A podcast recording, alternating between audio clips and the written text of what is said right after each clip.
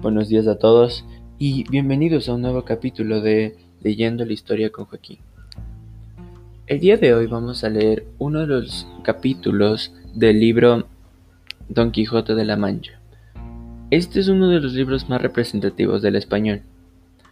En este capítulo vamos a ver dónde se da el fin al cuento de la pastora Marcela con otros sucesos. Sin más preámbulos, empecemos.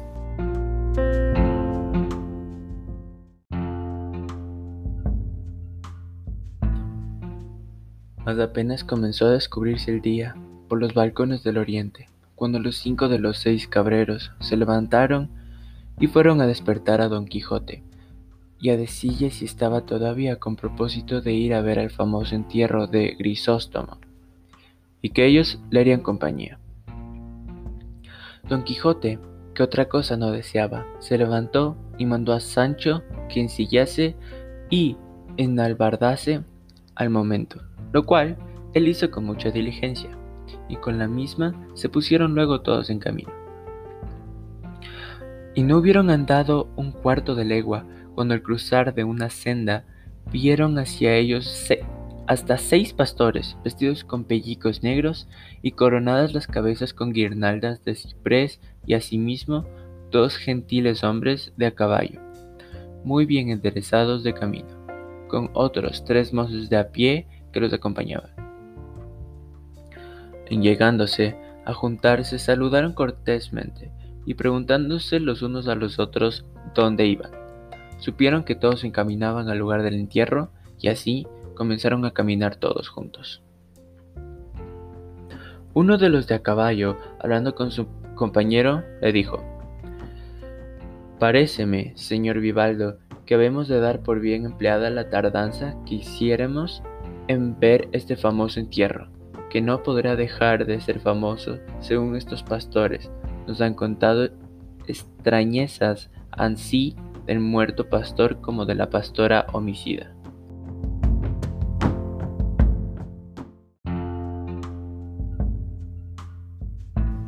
Así me lo parece a mí, respondió Vivaldo, y no digo yo hacer tardanza de un día, pero de cuatro le hiciera a trueco de verle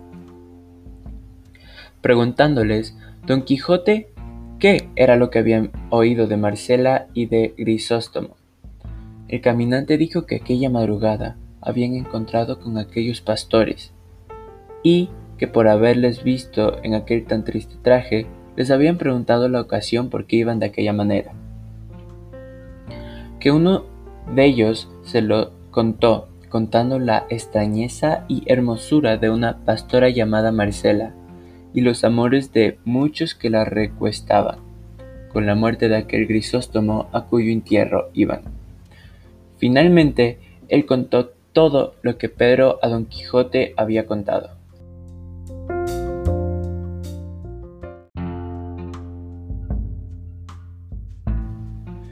Cesó esta plática y comenzóse otra, preguntando él, que se llamaba Vivaldo, a Don Quijote era la ocasión que lo movía a andar armado de aquella manera por tierra tan pacífica,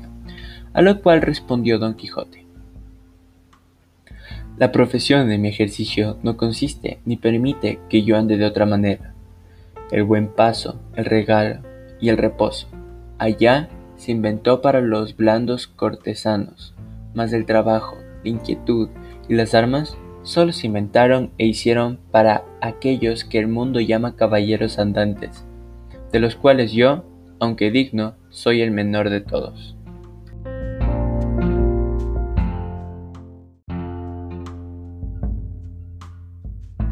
Apenas le oyeron esto, cuando todos le tuvieron por loco, y por averiguarlo más y ver qué género de locura era lo suyo, le tornó a preguntar Vivaldo qué quería decir caballeros andantes.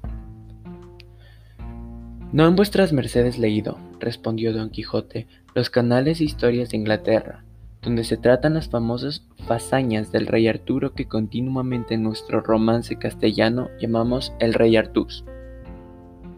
de quien es tradición antigua y común en todo aquel reino de Gran Bretaña, que este rey no murió, sino que por arte de encantamiento se convirtió en cuervo, y que andando los tiempos ha de volver a reinar y a cobrar su reino y cetro,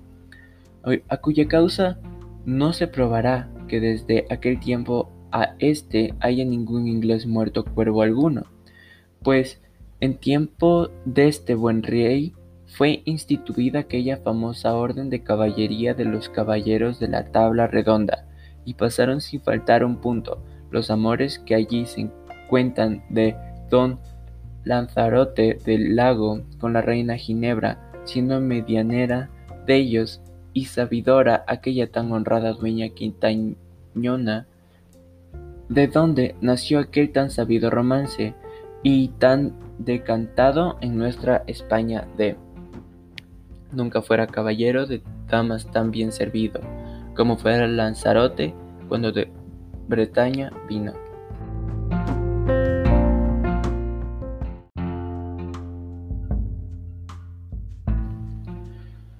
Con aquel progreso tan dulce y tan suave de sus amorosos y fuertes fechos, pues desde entonces de mano en mano fue aquella orden de caballería entendiéndose y dilatándose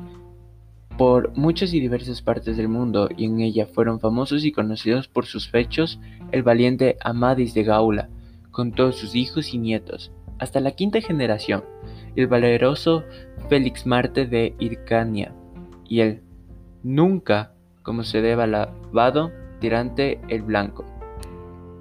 Y casi que en nuestros días vimos y comunicamos y oímos al invencible y valeroso caballero don Belianis de Grecia, esto pues, señores, es ser caballero andante, y la que he dicho es la orden de su caballería, tal cual como otra vez he dicho yo, aunque pecador he hecho profesión, y lo mismo que profesaron los caballeros referidos profeso yo.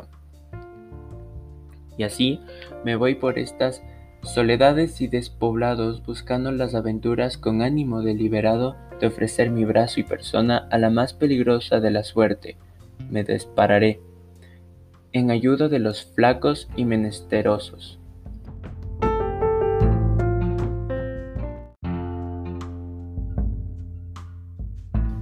Por estas razones que dijo, acabaron de enterarse los caminantes que era Don Quijote falto de juicio y de género de locura que lo, señoreaba,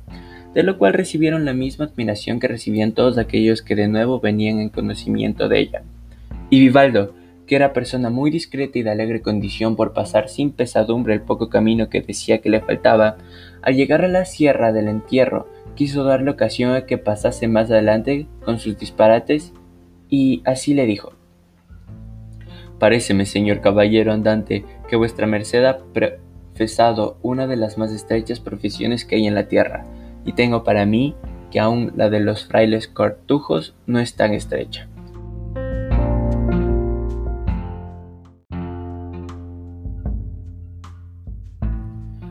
Tan estrecho bien podía ser, respondió nuestro Don Quijote, pero tan necesaria en el mundo, no estoy en dos dedos de ponerlo en duda. Porque si va a decir verdad, no hace menos el soldado que pone en ejecución lo que su capitán le manda que el mismo capitán que se lo ordena. Quiero decir que los religiosos, con toda paz y sosiego, piden al cielo el bien de la tierra, pero los soldados y caballeros ponemos en ejecución lo que ellos piden, defendiéndola con el valor de nuestros brazos y los filos de nuestras espadas. No debajo de cubierta, sino el cielo abierto, puesto por blanco de los insufribles rayos del sol en el verano y por los erizados hielos del invierno. Así que somos ministros de Dios en la tierra y brazos por quien se ejecuta en ella su justicia. Y como las cosas de la guerra y las a ellas tocantes y concernientes no se pueden poner en ejecución sino sudando, afanando y trabajando.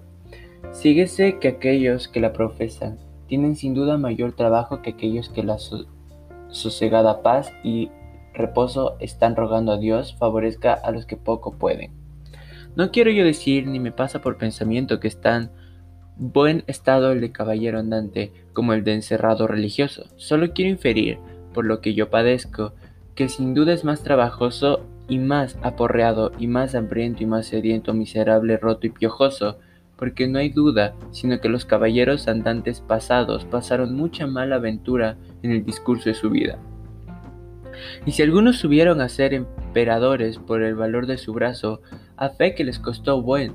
porque de su sangre y su sudor, y que si a los que a tal grado subieron les faltaran encantadores y sabios que los ayudaran, que ellos quedaran bien defraudados de sus deseos y bien engañados de sus esperanzas.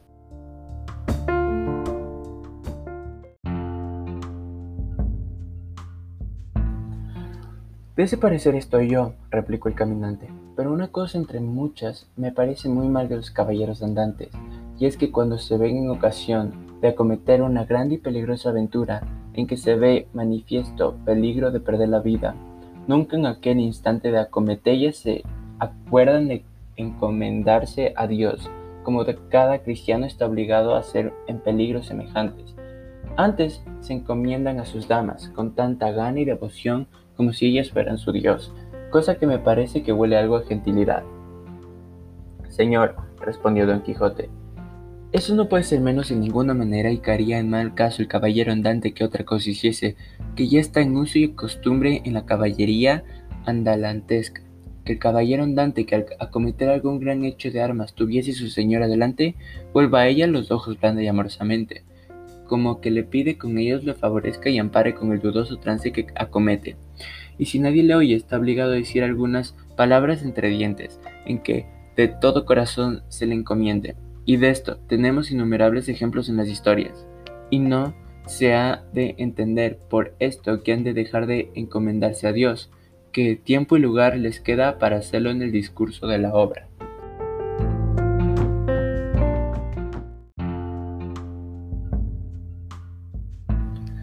Con todo eso, replicó el caminante, me queda un escrúpulo y es que muchas veces he leído que se traban palabras entre dos andantes caballeros, y de una en otra se les viene a encender la cólera y a volver caballos y tomar una buena pieza de campo. Luego, sin ni más ni más, a todo correr de ellos, se vuelven a encontrar y a mitad de la corrida se encomiendan a sus damas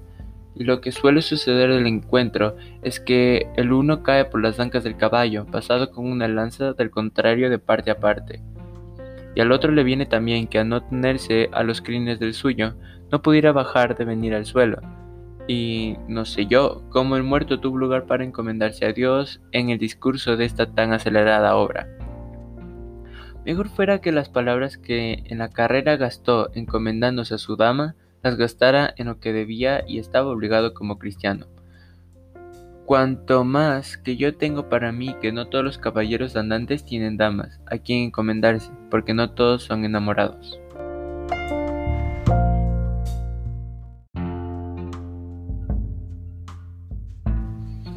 Eso no puede ser, respondió don Quijote. Digo que no puede ser que haya caballero andante sin dama, porque tan propio y tan natural le es a los tales ser enamorados como el cielo tener estrellas.